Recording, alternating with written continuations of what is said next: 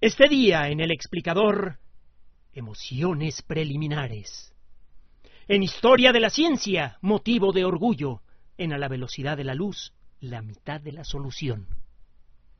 Familia antigua, catadores automáticos, ideas dispersas. Todo esto y más en la siguiente hora, aquí, en el explicador. Buenas noches, es lunes 14 de mayo de 2012 y los saludamos como siempre María de Los Ángeles Aranda y Enrique Ganem con el espacio que usted quiere y nos lo va conformando según se pone en contacto con nosotros. Hay varios medios con los cuales usted puede hacernos llegar sus intereses, sus dudas, y nosotros, en la medida de nuestras posibilidades, las vamos acomodando en nuestras emisiones. El correo electrónico, primer punto de contacto, el explicador arroba yahoo.com.mx y va de nuevo el explicador arroba yahoo.com.mx. Segundo punto de contacto, Twitter, Enrique-Ganem. Enrique-Ganem en Twitter. Son los, los sitios de contacto oficiales los que le mencionamos aquí.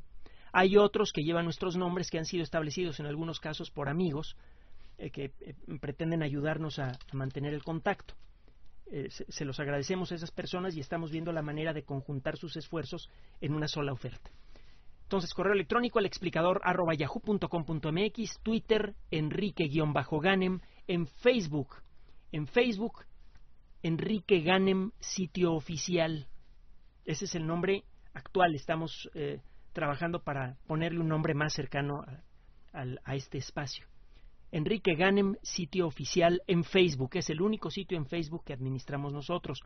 Y finalmente en iBox, en donde escucha usted esta emisión. En iBox puede usted escuchar o descargar nuestros podcasts de lunes a viernes a partir de las 8 de la noche hora de la Ciudad de México. Si eh, nos hace favor de visitar el canal oficial de Enrique Ganem. Eh, de nuevo existen otros canales con nombres eh, eh, como los que usamos. por el momento el canal oficial de Enrique Ganem. Recuerde estos cuatro puntos de contacto. recuerde que iBox es completamente gratuito, las descargas o escuchar el programa a la hora que usted quiera. Vámonos con la primera sección de este espacio que está dedicada a darle a usted una pequeña degustación, una pequeña probadita de lo que sucede en algunos rincones de la ciencia y la tecnología de chile, de dulce y de manteca. Las primeras evidencias de vida en la Tierra son conmovedoras por lo humildes y lo grandiosas que son. Humildes por su aspecto a simple vista, grandiosas cuando son vistas a los ojos del entendimiento. En Australia, en la región occidental, en varias zonas, todas ellas semidesérticas, puede usted encontrar unos pequeños montículos aparentemente sin ningún atractivo especial. Si usted quita la tierra encima de ellos, va a encontrar unas rocas muy curiosas que parecen hechas como de, capas, como de hojaldre. Este tipo de rocas se llaman estromatolitos. En griego, stroma significa algo así como eh, colchón, capa. Es un estromatolito es una roca hecha de estromas, es decir, de varias capas. En la actualidad existen estromatolitos en algunos lugares, por ejemplo en la bahía Tiburón, al oeste de Australia, no muy lejos de estos estromatolitos rocosos de los que estamos hablando. También existen en México. Hay muy pocos lugares en donde existen estromatolitos. Estas estructuras se forman por la actividad de microorganismos. Algunas eh, bacterias que en realidad no son exactamente bacterias, algún día tendremos que tratar la genealogía de los organismos microscópicos es un verdadero relajo, parece, parece eh, una mala novela con todas las familias hechas bolas. Eh, estos microorganismos en particular se les llaman cianobacterias o algas verde azules. Forman masas gelatinosas en agua que está expuesta al sol y que no se mueve esas manchas de color verdoso que ve usted en un charco que lleva mucho tiempo al sol, en buena parte son producidas por cianobacterias, también por otro tipo de, microorganismos. Las cianobacterias son capaces de convertir la luz del sol en comida directamente y saben producir oxígeno. Estos organismos cuando crecen generan sustancias gelatinosas a su alrededor. Si esto ocurre en una zona en donde el mar continuamente está llevando granos de arena y otros residuos, esos residuos se van a pegar a las masas gelatinosas. Al cabo de un tiempo habrá tantos residuos que la masa gelatinosa morirá y se formará otra masa gelatinosa encima. Por eso se van formando capas de material roco, de, material polvoso y arenoso que con el tiempo se convierte en roca. Los estromatolitos que se encuentran en la parte occidental de Australia en algunos casos tienen 3.450 millones de años. Piense usted que tendría que repetir 200 veces la historia que ha pasado desde la construcción de las grandes pirámides de Giza hasta la actualidad para juntar un miserable millón de años. Habría que repetir 200 veces esa parte de la historia. O si quiere usted hablar de toda la historia de la civilización, desde que comenzamos a poner una piedra encima de otra hace 10.000 años aproximadamente, tendrá que repetir 100 veces como un alumno que hace mala tarea cien veces toda la historia de la civilización humana, desde las primeras piedras hasta los viajes a la Luna, para juntar un millón de años. Y aquí estamos hablando de 3.454 millones de años en algunos casos. Los estromatolitos en la actualidad están hechos de cianobacterias. Cuando usted revisa en cortes especiales a los estromatolitos australianos, no encuentra fósiles de cianobacterias los primeros fósiles atrapados en roca de cianobacterias eh, aparecen en rocas que tienen 2.300 millones de años. Es por esto que algunos eh, científicos llegaron a decir, ¿sabes qué? Los estromatolitos australianos no son evidencia de vida antigua. Se ven igualitos a los estromatolitos actuales que son formados por bacterias, pero el hecho es que en los estromatolitos australianos no puedes distinguir bacterias, cuando menos cianobacterias hay fósiles de otras cosas, de otros organismos, pero a lo mejor esos fósiles son falsos, a lo mejor toda nuestra interpretación de esas rocas es incorrecta, porque esas rocas se ven iguales a los estromatolitos actuales, pero no hay fósiles de cianobacterias allí. Un grupo de investigadores franceses publicaron recientemente, a finales del mes pasado, un artículo en la revista Science, una de las dos más importantes de, eh, de las revistas generales más importantes del mundo de la ciencia. Science, al igual que Nature, puede presumir que la gente que ha publicado artículos de una sola página en sus revistas han ganado el premio Nobel por ello. De ese tamaño son estas revistas. Bueno, el artículo de Science revela la existencia de una bacteria que fue encontrada en un lago aquí en México. Esta bacteria, Candidatus eh, litófora, es una eh, bacteria que está relacionada con las cianobacterias que conocemos bien, pero tiene una característica muy peculiar. Esta cianobacteria toma eh, sustancias que flotan en el agua, por ejemplo, dióxido de carbono disuelto en agua. Dióxido de carbono se disuelve fácilmente en agua, por eso, por cierto, es fácil hacer bebidas carbonatadas, que a mí me encantan. Y también una buena parte de los mexicanos somos el principal consumidor de refrescos gaseosos en el mundo. Eh, y tenemos algunos muy buenos. Bueno, ya regresando al tema. Eh, las bacterias toman este, estas moléculas de dióxido de carbono que flotan en agua y que han eh, cambiado sus características eléctricas a estas moléculas de, dióxido de carbono que han adquirido a lo mejor un átomo de hidrógeno por allí y, que ha cambiado su distribución eléctrica, le llamamos carbonato. Toman moléculas de carbonato o iones de carbonato, son moléculas que tienen carga eléctrica, a las moléculas que tienen una carga eléctrica neta se les llama iones. Ya les he platicado por qué. Este, usted pone una carga eléctrica, eh, estos, estas moléculas con carga eléctrica desbalanceada se empiezan a mover, son atraídos o repelidos por electricidad. Ion en griego significa viajero. Las moléculas ultramicroscópicas que tienen carga eléctrica y que pueden moverse por la acción de un campo eléctrico son moléculas viajeras o iones. Bueno, regresando al asunto. En el agua flotan iones de carbonato y también flotan iones de calcio, átomos de calcio que han perdido electrones, etc. En el interior de esta bacteria se asocia el carbonato con el calcio y se empiezan a formar unas bolitas pequeñas de carbonato de calcio. Si usted ve una bacteria que ya tiene tiempo viviendo, la ve llena de bolitas de carbonato de calcio. ¿Y esto qué tiene que ver con lo otro? Ahí le va. Lo que encontraron estos investigadores es que estas bacterias van acumulando mucho carbonato y cuando acumulan demasiado carbonato mueren y se deshacen. Lo único que queda es el carbonato.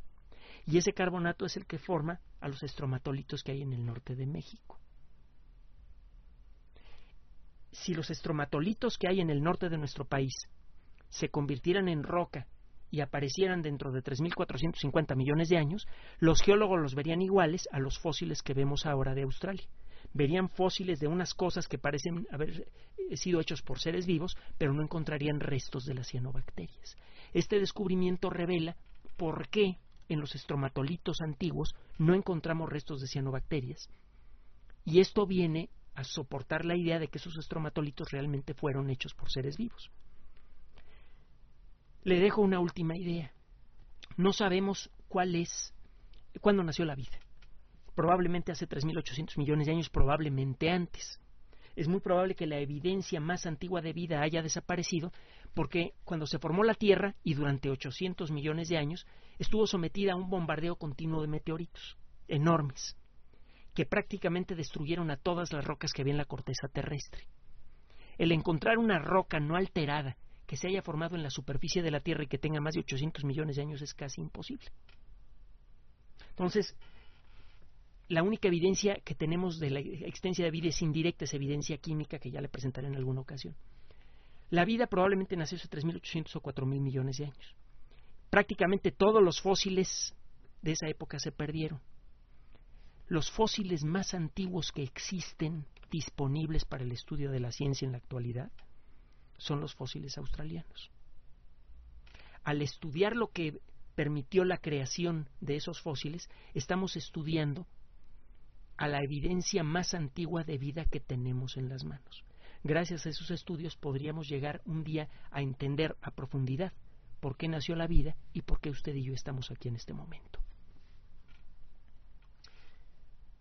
Por otro lado, en estos días, cuando empieza a hacer calor en el, hemisferio norte, empiezan los problemas estomacales.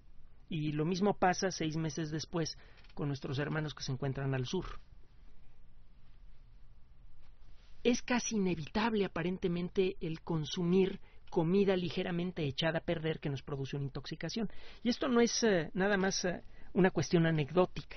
Una intoxicación alimenticia puede producir una diarrea o algún otro tipo de molestias pasajeras que si nos lo tomamos con filosofía pueden causar risa, siempre y cuando lleguemos al baño a tiempo, pero en muchos casos un problema así puede causar hospitalización o incluso la muerte. Las intoxicaciones alimenticias son para tomarse muy en serio. Pero ¿cómo evitarlas? Un trozo de alimento se puede ver perfectamente bien y tener nada más unas cuantas moléculas peligrosas. Por ejemplo, usted puede tener algo de algún embutido que se ve en perfecto estado y en su interior, si está muy, muy mal hecho, afortunadamente estos casos son rarísimos, podría existir una pequeña cantidad de unas bacterias que crecen muy lentamente y que producen una sustancia que se llama botulina. La botulina es el veneno más activo que existe en la naturaleza hasta donde podemos decirlo. Si usted tuviera un frasquito de botulina del tamaño de un pastillero común y corriente y distribuyera la botulina que hay en él de manera cuidadosa, acabaría usted con toda la humanidad.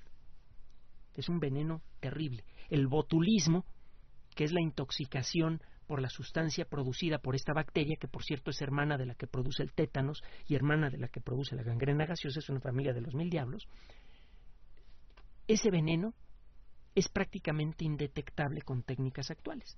No va a agarrar usted y va a enviar a un laboratorio de investigación ultra costoso cada pieza de alimento que va a comer para ver si es segura o no. Pero eso va a cambiar dentro de poco. Desde hace tiempo le he platicado de la posibilidad de crear aparatos pequeños que permitan detectar moléculas específicas, por ejemplo, en el, alimento.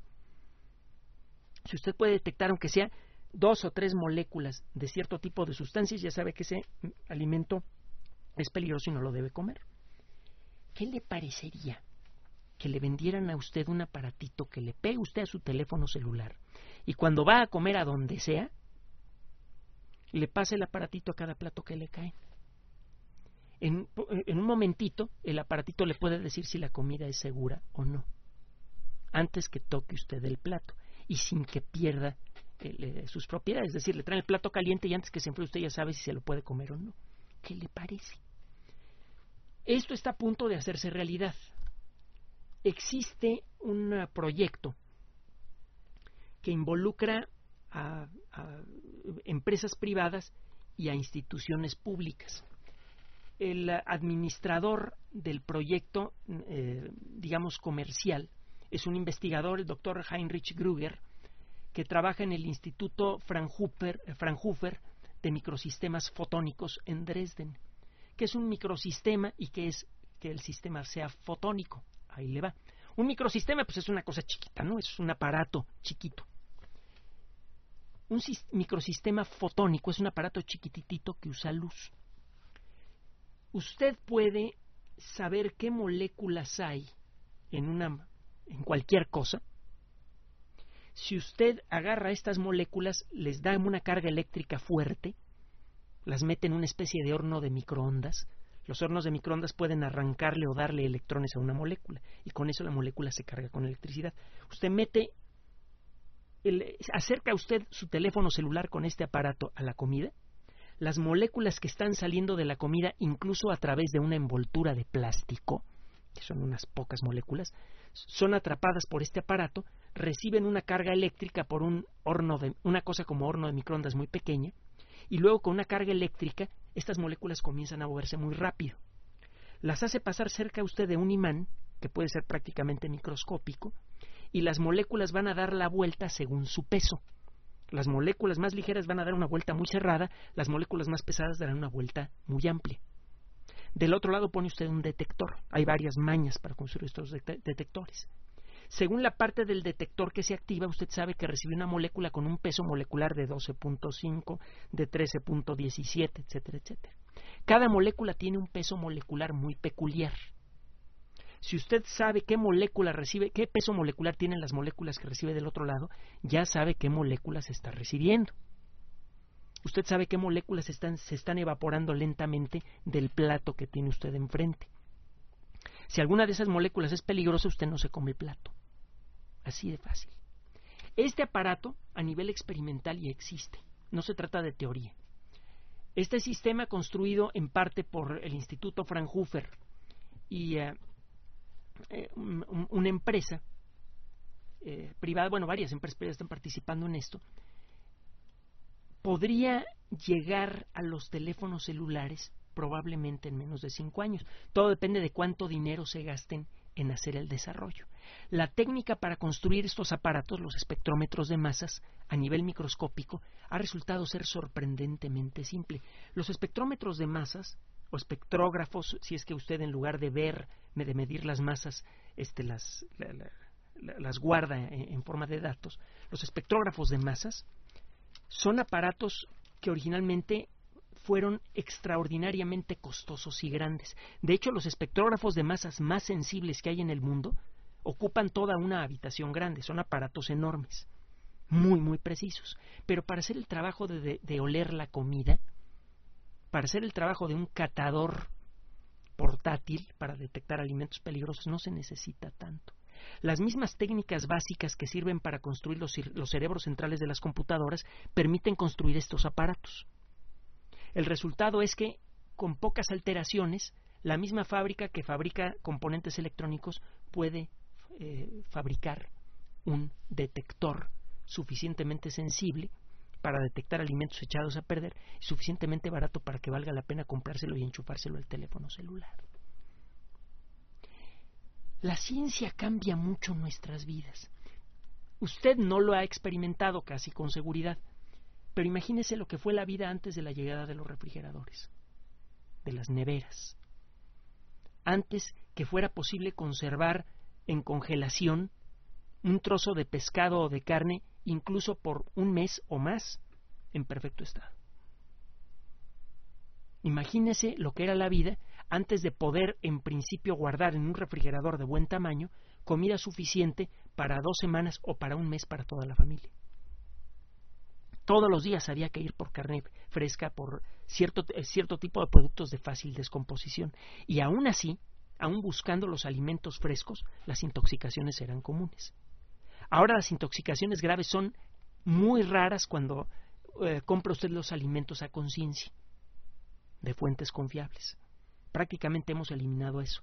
Y las visitas al supermercado se pueden hacer una, dos veces al mes o más seguido si tiene usted una familia numerosa y muy demandante.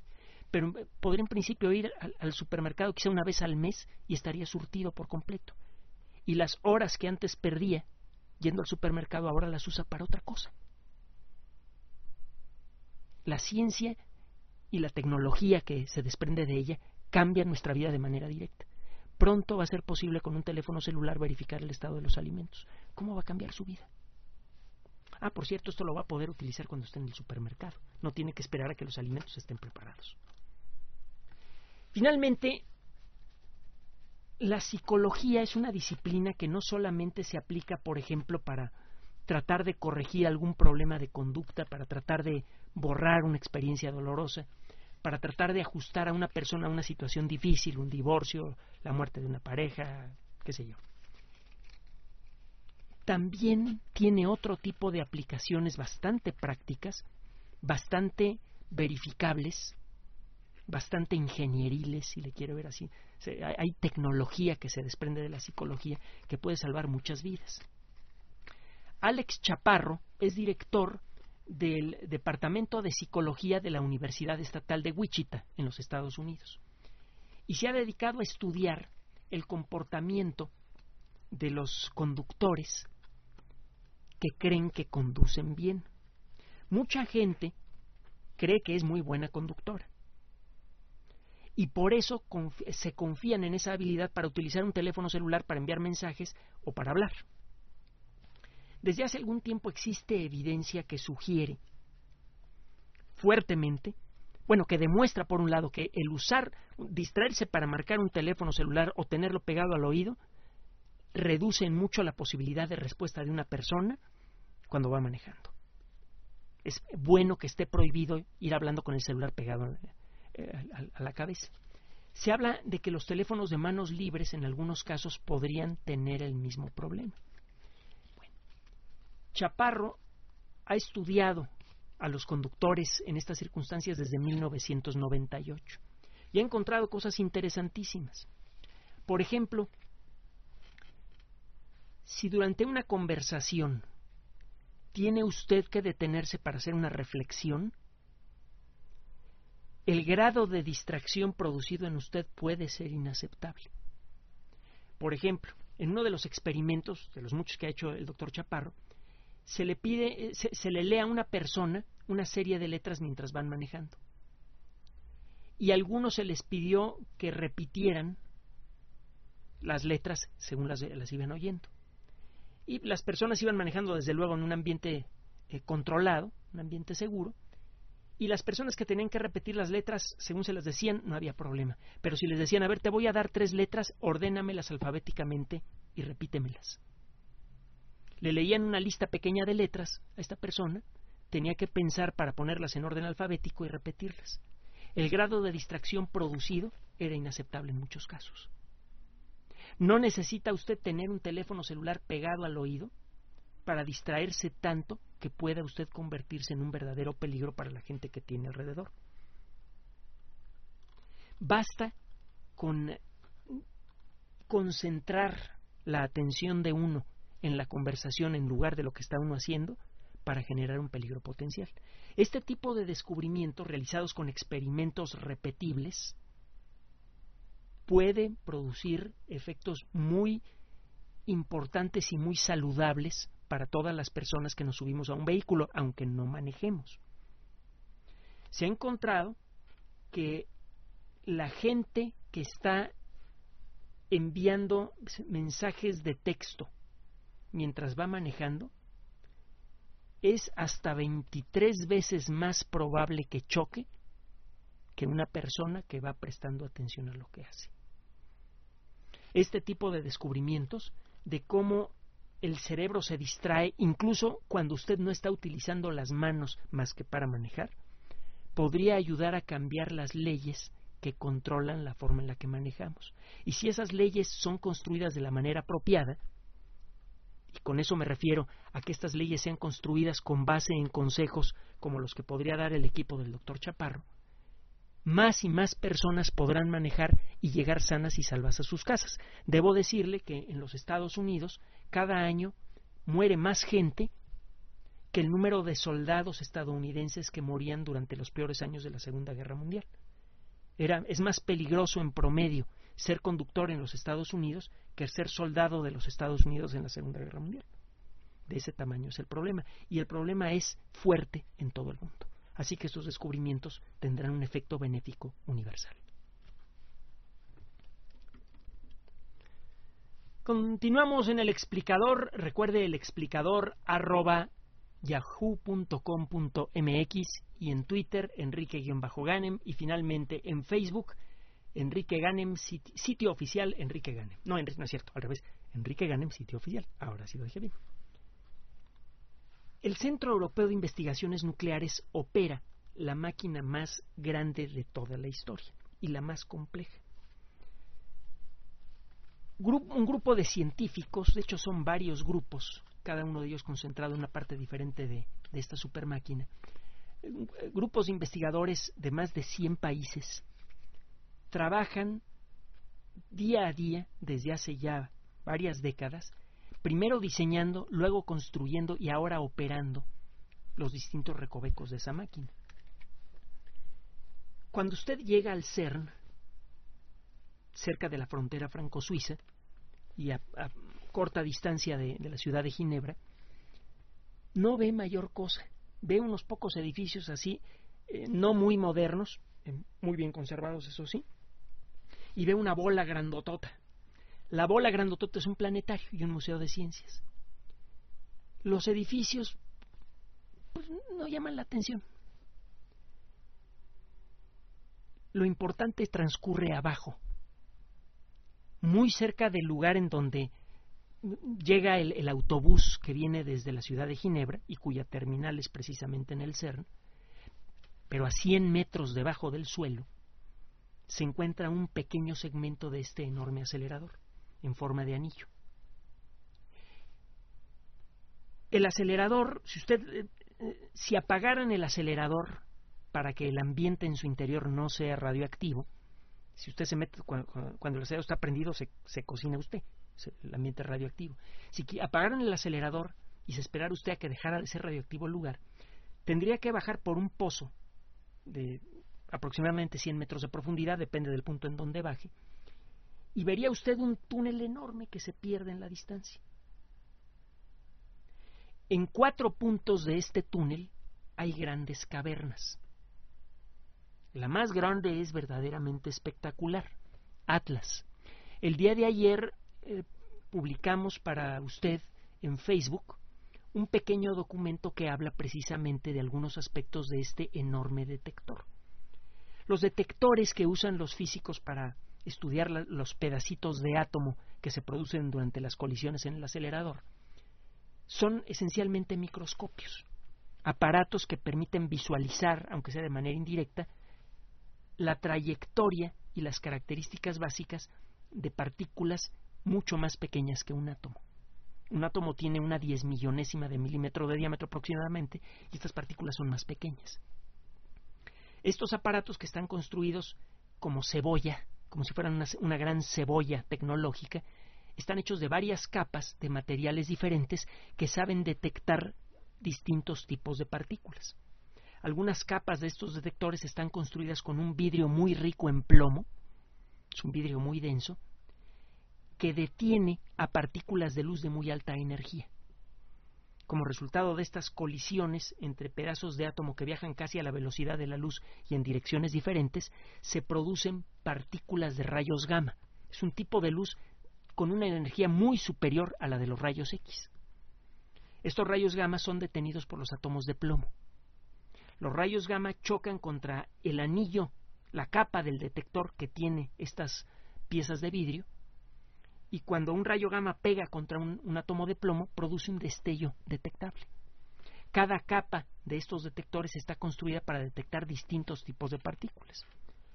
Lo que hacen estas, cada una de estas capas es detectar, en la medida de lo posible, la trayectoria de la partícula, el tipo de partícula, su carga eléctrica, su masa, los datos más fundamentales.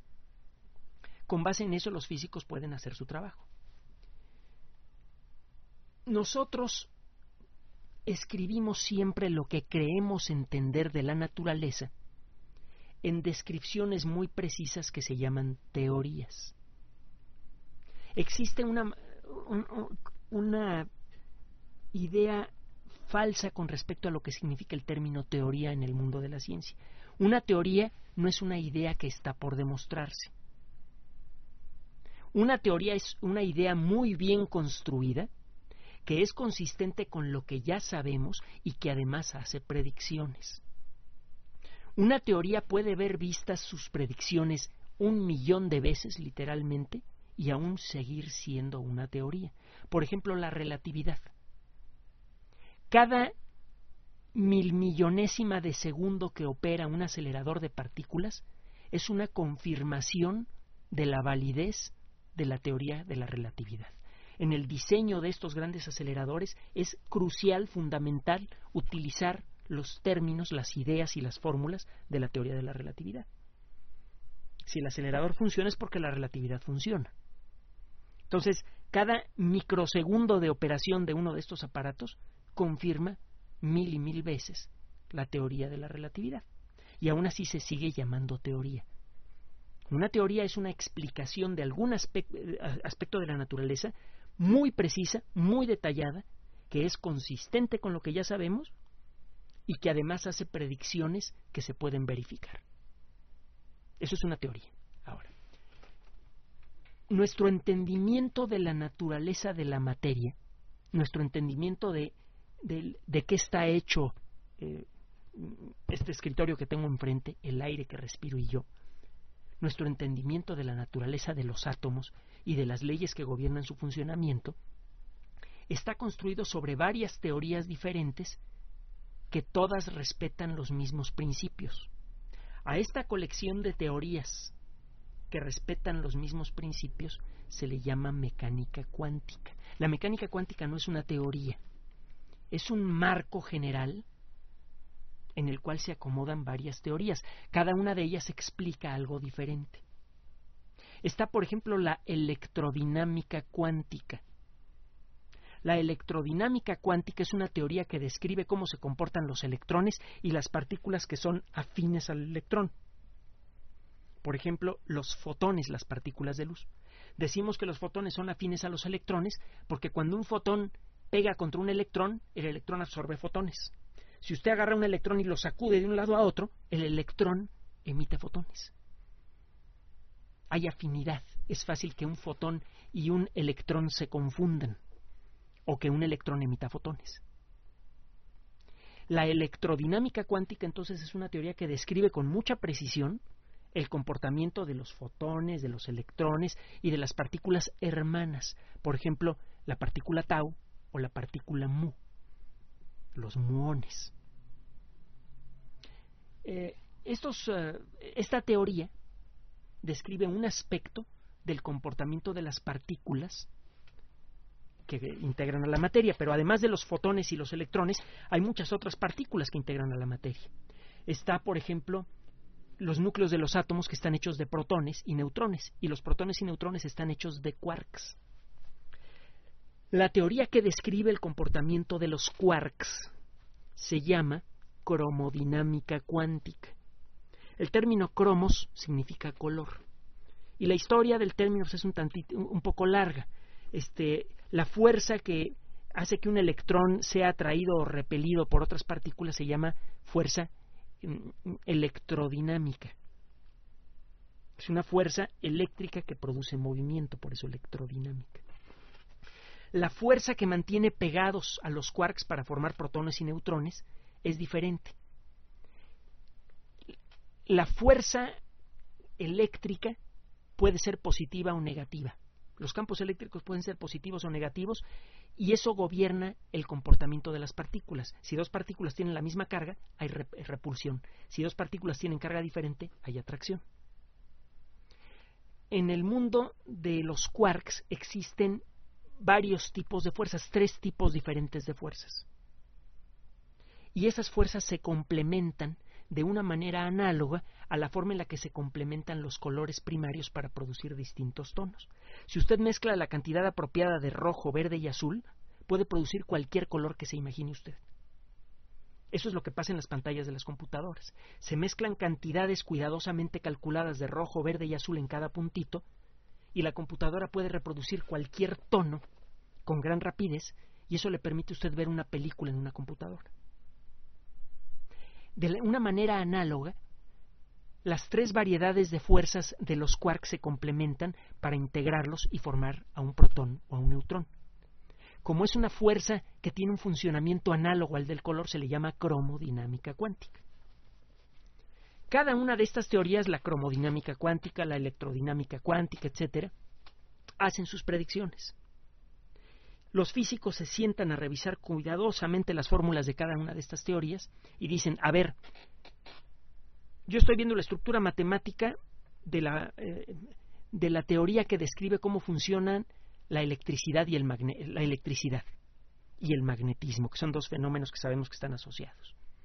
Y yo tengo este otro juego de fórmulas que describe un fenómeno que se llama radioactividad, que está asociado con algo que los físicos llaman la fuerza débil hago, juego con las matemáticas y digo, ¿sabes qué? Estas dos fórmulas que describen teorías diferentes, estas fórmulas que son la base sobre la cual se asientan estas dos teorías, son en realidad dos aspectos diferentes de la misma de una fórmula más grande. Si, si esto es cierto, eso significa que la fuerza débil, la fuerza eléctrica y la fuerza magnética, que son tres fenómenos muy diferentes, tres fenómenos que yo percibo como diferentes, la electricidad, el magnetismo y, la radiactividad, en realidad tienen la misma fuente. Yo genero una superteoría que se llama la teoría electrodébil. Bueno, ojalá hubiera sido yo, porque el que la genero si ganó un premio Nobel. Pero bueno, genera usted este nuevo juego de fórmulas que son consistentes con las otras formulitas había usted ya verificado en experimentos. Y esta nueva formulota hace ciertas predicciones. Si esta teoría es correcta, cuando yo haga chocar partículas con una cierta cantidad de energía, de la energía del impacto pueden formarse nuevas partículas. Acuérdese que la materia y la energía son dos presentaciones diferentes de lo mismo, de la misma esencia.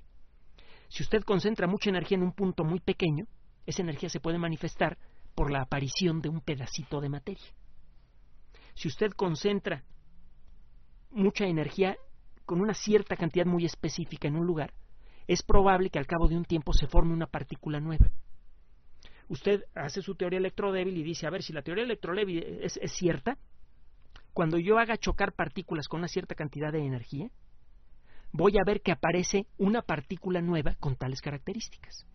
Construye usted un acelerador, pone usted sus detectores cuidadosamente calculados para detectar a esa partícula que, quiere usted formar y empieza a hacer chocar partículas subatómicas en el núcleo de esta máquina.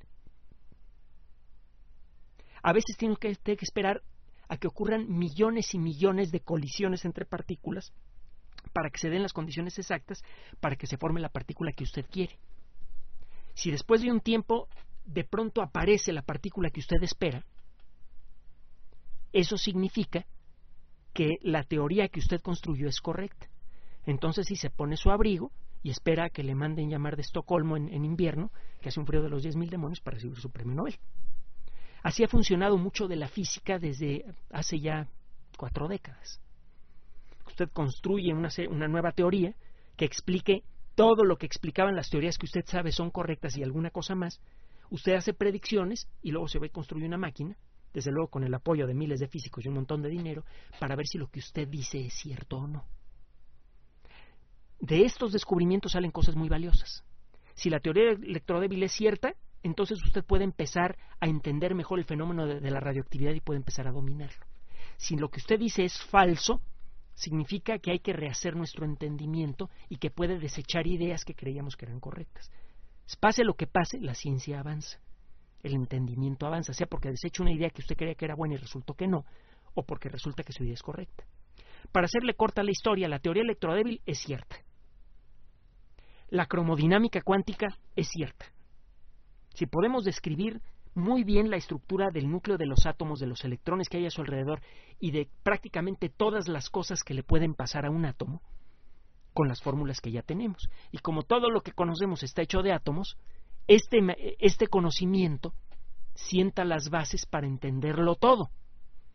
Y nada más hay que pensar que mientras más entendemos, más poderosa es nuestra tecnología. Si un día de veras llegamos a entender todo lo que pasa en el universo, nuestra tecnología bien podría hacerse, si no infinitamente poderosa, sí lo más poderosa que se puede en este cosmos. Entonces, eh, no crea que estos experimentos son nada más para que los físicos puedan jugar a las canicas. Estos experimentos son para ver hasta dónde podemos construir tecnología.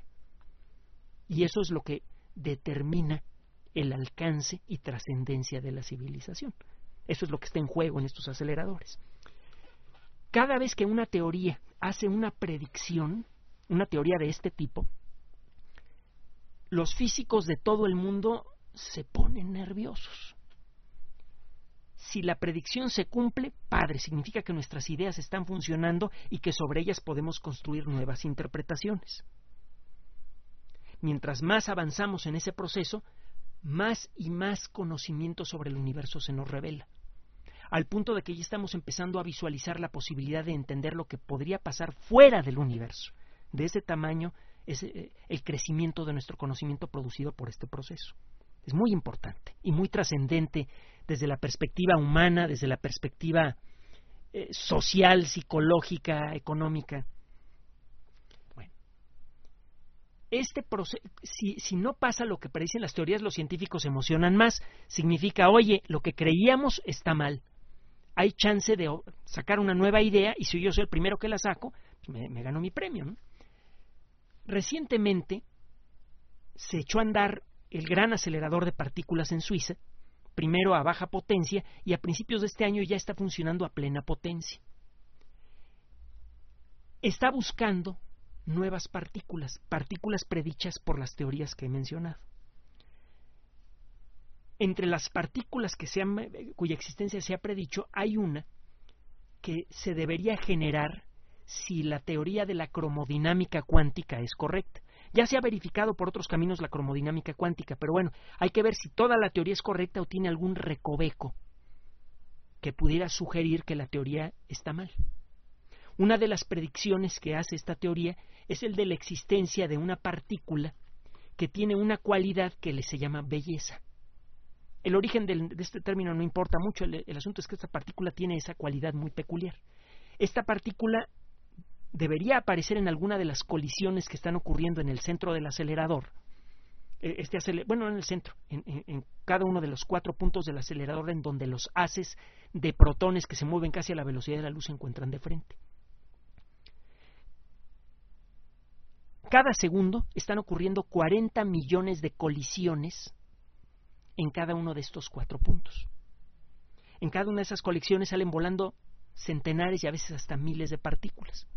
Es necesario revisar estas colisiones, primero con computadoras y luego a mano, para ver si en alguna de ellas puede uno distinguir la huella peculiar de las partículas predichas por distintas teorías.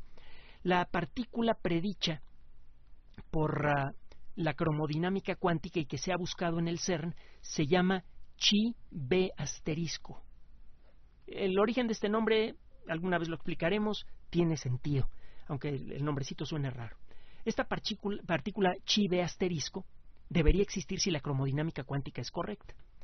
Bueno, el, eh, en 27 de abril, los investigadores de uno de los grandes detectores gigantes que hay en el CERN, el, CMS, el solenoide compacto de muones, ya en otra ocasión le voy a explicar por qué se llama así, publicaron un artículo en el que revelan que encontraron evidencias de la existencia del barión chi b asterisco. Se llama barión porque es una partícula grande, pesada. Varos en griego significa pesado. Esto significa que la cromodinámica cuántica es correcta Esto significa que muchas conclusiones que hemos sacado en base a la cromodinámica cuántica y a otras teorías dentro de la mecánica cuántica podrían ser correctas. Entre esas conclusiones hay una cosa que se llama la teoría de las supercuerdas. Y si la teoría de las supercuerdas es correcta, entonces ¿sabe qué? Es muy probable que el universo en el que vivimos no sea el único, sino que sea uno de una cantidad infinita y siempre creciente de universos, cada uno con sus propias leyes diferentes. Al estudiar estos golpes entre canicas microscópicas, los físicos están generando las bases para una tecnología maravillosa. Simplemente póngase a pensar lo que hemos conseguido amaestrando a una sola partícula que es el electrón. Computadoras, televisión, radio, internet, etcétera, etcétera. Grabadoras, cámaras, reproductores musicales, todo eso depende de amaestrar electrones. ¿Qué podría venir de amaestrar otro tipo de partículas? Los físicos no solamente están creando las bases para una tecnología fabulosa, más fabulosa que la que tenemos ahora, ya le pegué otra vez al micrófono y ya me han dicho que no le pegue. Además de eso, los físicos están estableciendo las bases para entender mejor cuál es nuestro papel en el universo y cuál es el papel del universo mismo en el contexto de la realidad con mayúsculas. Bien, ya me emocioné. ¿A poco no está para emocionarse la noticia? Vamos ahora eh, con ustedes. Muchos de ustedes eh, de nuevo eh, están preguntando por nosotros. si ustedes conocen gente que, que, no nos ha localizado, pues avísenle, ¿no? Que estamos aquí. varios de ustedes ah, ya nos han avisado de esto y, y que, que, ya están avisando otras personas, se los agradecemos mucho deben saber que mucho de lo que se dice con respecto a la divulgación de las ciencias es cierto y falso. Es decir, la divulgación de las ciencias sí necesariamente simplifica el trabajo de los científicos. A veces el obtener un pequeño detalle sobre el funcionamiento de una partícula subatómica puede implicar la carrera de una docena de científicos.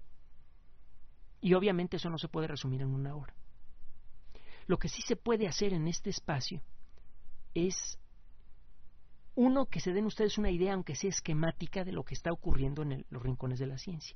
Es importante porque de allí va a salir no solamente los, eh, los aparatitos con los que usted va a manejar su vida en el futuro, nuevos teléfonos celulares, computadoras o algún otro aparato que, para el cual todavía no existe nombre y que va a resultar mucho mejor que todos los aparatos que tenemos ahora juntos. Sino que la ciencia además redefine las relaciones sociales. Piense usted en el Internet. Es más, piense usted en el automóvil, que es consecuencia de nuestro entendimiento de, la natural, de las leyes generales de los gases.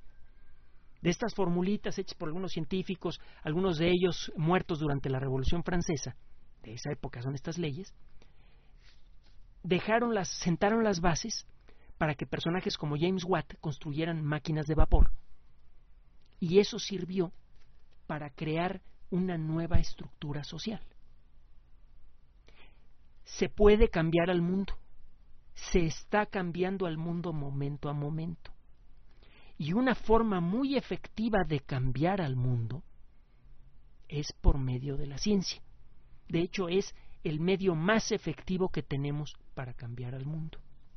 Y este medio no solamente sirve para crear aparatitos que sirven para hacer nuestra vida mejor, como los automóviles, cuando, esto es cuando no hay demasiados de ellos, sino que además nuestro entendimiento rebasa el ámbito de las máquinas y llega a nosotros. De nuestro entendimiento de quiénes somos, puede depender la tecnología social que podría ayudarnos a crear sociedades razonablemente justas y razonablemente estables para el futuro. En la actualidad, la estructura social y económica del mundo está construida con principios que en muchas ocasiones vienen del Renacimiento. Muchas estructuras económicas del mundo son de la época en la que el Papa Borgia don Rodrigo de Borja, estaba repartiendo el mundo para este para España y para Portugal. Había pintado una rayita y dice de aquí para acá Portugal, de aquí para acá España. Es de la época de Cristóbal Colón. Con razón las cosas a veces no funcionan. Todo el mundo cree saber arreglarlas y la realidad es que nadie sabe cómo arreglarlas. Hasta que los científicos no queden involucrados en el proceso. Vámonos, ya que estamos hablando de este tipo de temas, a la historia de la ciencia. El orgullo es una de las fuerzas motrices más importantes de la civilización. El individuo o la sociedad que lo utilizan apropiadamente progresan con rapidez. Por otro lado, el depositar el orgullo en las características equivocadas genera consecuencias catastróficas. En la segunda década del siglo XIX, el orgullo nacional francés se encontraba de nuevo en muy mal estado. Napoleón había vencido a todas las potencias militares del mundo occidental, pero una serie de decisiones delicadas lo colocaron en una situación imposible. Después de ser vencido en dos ocasiones, el pequeño cabo murió probablemente envenenado en el exilio. El país estaba arruinado. Al apostar por la guerra, había ganado mucho territorio que le resultó imposible de sostener. Las potencias europeas, que normalmente no ponían ponerse de acuerdo en nada, se aliaron para formar un ejército formidable. Las legiones napoleónicas, por el otro lado, se habían desgastado después de más de dos décadas de guerras casi continuas. Los triunfos de la revolución se perdieron cuando menos en apariencia.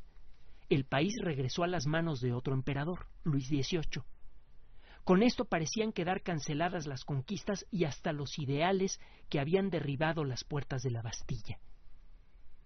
En este ambiente luchaba todos los días Sadi Carnot. Este joven había visto todo el drama desde una perspectiva privilegiada. Su padre, Lazar, había sido el ministro de guerra de Napoleón. Durante años pudo ver los brillantes esfuerzos de su padre para sostener a un ejército con cada vez más enemigos. Luego vino el colapso. Inglaterra, Prusia, Austria y Rusia se sumaron para aplastar al ejército francés. En los años que siguieron, el joven Carnot vio cómo el país se desintegraba en la indiferencia que servía para enmascarar el dolor y la vergüenza de la derrota. Fue entonces que decidió regresarle cuando menos una pequeña parte de orgullo a su país, y esta vez ese orgullo estaría basado en algo más sustancial y positivo. Durante años, Carnot había visto cómo las máquinas de vapor inglesas dejaban de ser juguetes caros para convertirse en herramientas industriales formidables. Se dio cuenta que si Francia lograba colocarse a la delantera en el desarrollo de estos aparatos, podría arruinar a sus antiguos enemigos sin disparar un solo tiro. Existía, sin embargo, un gran abismo. Las máquinas inglesas eran mucho más eficientes que las locales. Carnot se decidió a estudiar a fondo los principios que gobiernan el funcionamiento de estas máquinas. Después de un largo esfuerzo, publicó en 1822 un libro titulado Reflexiones sobre la fuerza motriz del calor. Gracias a esta obra, los ingenieros encontraron la manera de diseñar nuevas máquinas más eficientes en lugar de depender de la suerte y la inspiración de algún artesano. Las aspiraciones de Carnot se cumplieron en parte.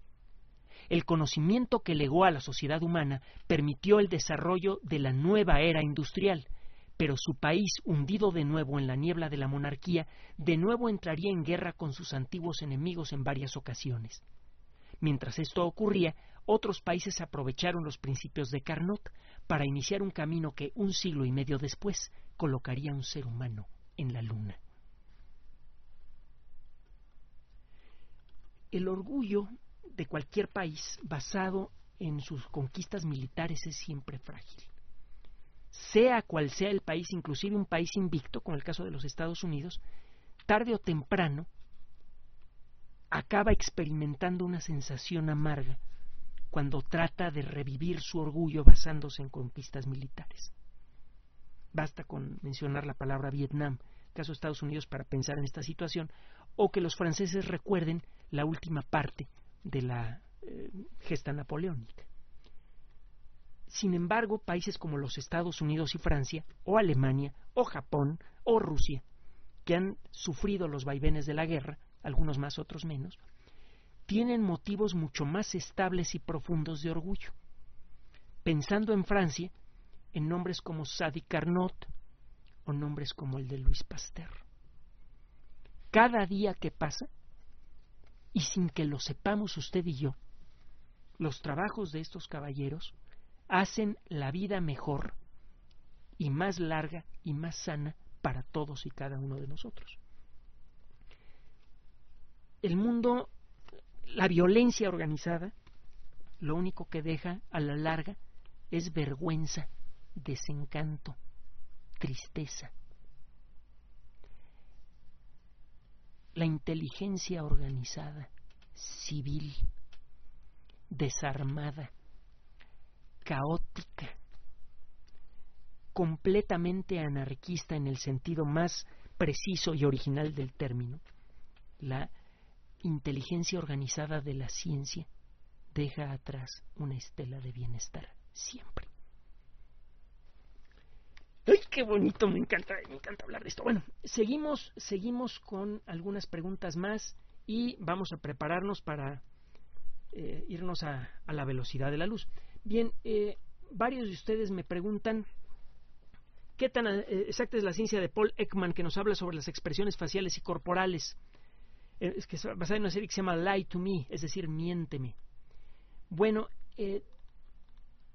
algunas de las ideas que, que, tienen que ver con, con este señor, con Paul Ekman,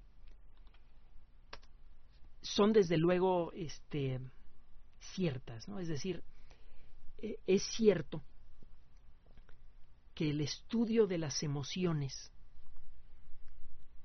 es un elemento crucial para el entendimiento del funcionamiento del ser humano. Es cierto que si usted sabe analizar las emociones, puede saber lo que está sintiendo la otra persona. Y esto puede servirle de manera legítima o ilegítima para encontrar la manera de llegar a un acuerdo que sea satisfactorio para la persona que tiene enfrente o para fastidiárselo. Es algo real. Sí funciona. De hecho, se considera a Ekman como uno de los 100 psicólogos más eminentes del siglo XX. Es un trabajo serio y fuerte. Ahora, no significa que sea absolutamente completo. Es posible falsificar emociones y también existen algunos aspectos sutiles y otros no tan sutiles que varían de una eh, cultura a otra. Por ejemplo, en algunos países orientales, si usted quiere negar algo, mueve la cabeza de arriba abajo. Desde aspectos tan mm, básicos y, nada sutiles como ese, hasta ciertos elementos de expresión, hasta la forma en la que se expresan emociones eh, profundas, hay diferencias culturales muy importantes que hay que tomar en cuenta antes de sacar conclusiones. Esto lo saben muy bien las personas que se dedican al servicio diplomático. Si usted trabaja en el servicio diplomático y eh, tiene la fortuna de trabajar, por ejemplo, en Japón, una de las sociedades más avanzadas de toda la historia de la humanidad, va a encontrar diferencias muy importantes en la forma en la que se expresan emociones. Por eso a veces el kabuki, que el, teatro japonés eh, clásico, es tan inaccesible a la mayoría de las personas de la cultura occidental. Porque ciertos símbolos que representan emociones profundas no llegan hasta nosotros. Entonces, el trabajo de Ekman es muy valioso, pero es un trabajo que, que no es suficiente para entenderlo todo sobre la expresión de las emociones, es un punto de partida y eso lo hace más valioso todavía. Bien, vámonos, vámonos a la velocidad de la luz. de todas las técnicas para generar energía de manera limpia, las que tienen que ver con el hidrógeno son las más prometedoras. La energía que viene del hidrógeno podría ser absolutamente limpia. Por el escape de un automóvil o un autobús que usa hidrógeno, solamente sale vapor de agua, como lo saben, por ejemplo, en Barcelona y en otras ciudades de Europa, en donde hay autobuses experimentales desde hace varios años que usan hidrógeno que hacen pasar a través de una celda de combustible un dispositivo que convierte la energía de una reacción química en electricidad. En este caso, la reacción química es entre el oxígeno del aire y el hidrógeno. Por el tubo del escape sale vapor de agua que es perfectamente inofensivo y el, automóvil, el autobús se mueve grandes distancias. Existen dos problemas para echar a andar esta tecnología a gran escala. Uno es cómo producir mucho hidrógeno a bajo costo y dos, cómo hacer celdas de combustible de bajo costo. El primer problema es probable que pronto se pueda arreglar. Desde hace algunos años se trabajan con mezclas de algunos metales fáciles de conseguir, como el níquel, el molibdeno y, los nitruros, que son mezclas de nitrógeno y oxígeno. Se sabe desde hace tiempo que estos materiales pueden descomponer agua fácilmente y de manera barata para generar hidrógeno por un lado y oxígeno por el otro. Recientemente, un grupo de investigadores del Departamento de Energía que trabajan en el Laboratorio Nacional de Brookhaven, uno de los laboratorios nacionales importantes de los Estados Unidos, desarrollaron una nueva formulación del nitruro de níquel y molibdeno. La descripción salió en la revista Angewandte Chemie, que es algo así, en alemán es algo así como química de frontera.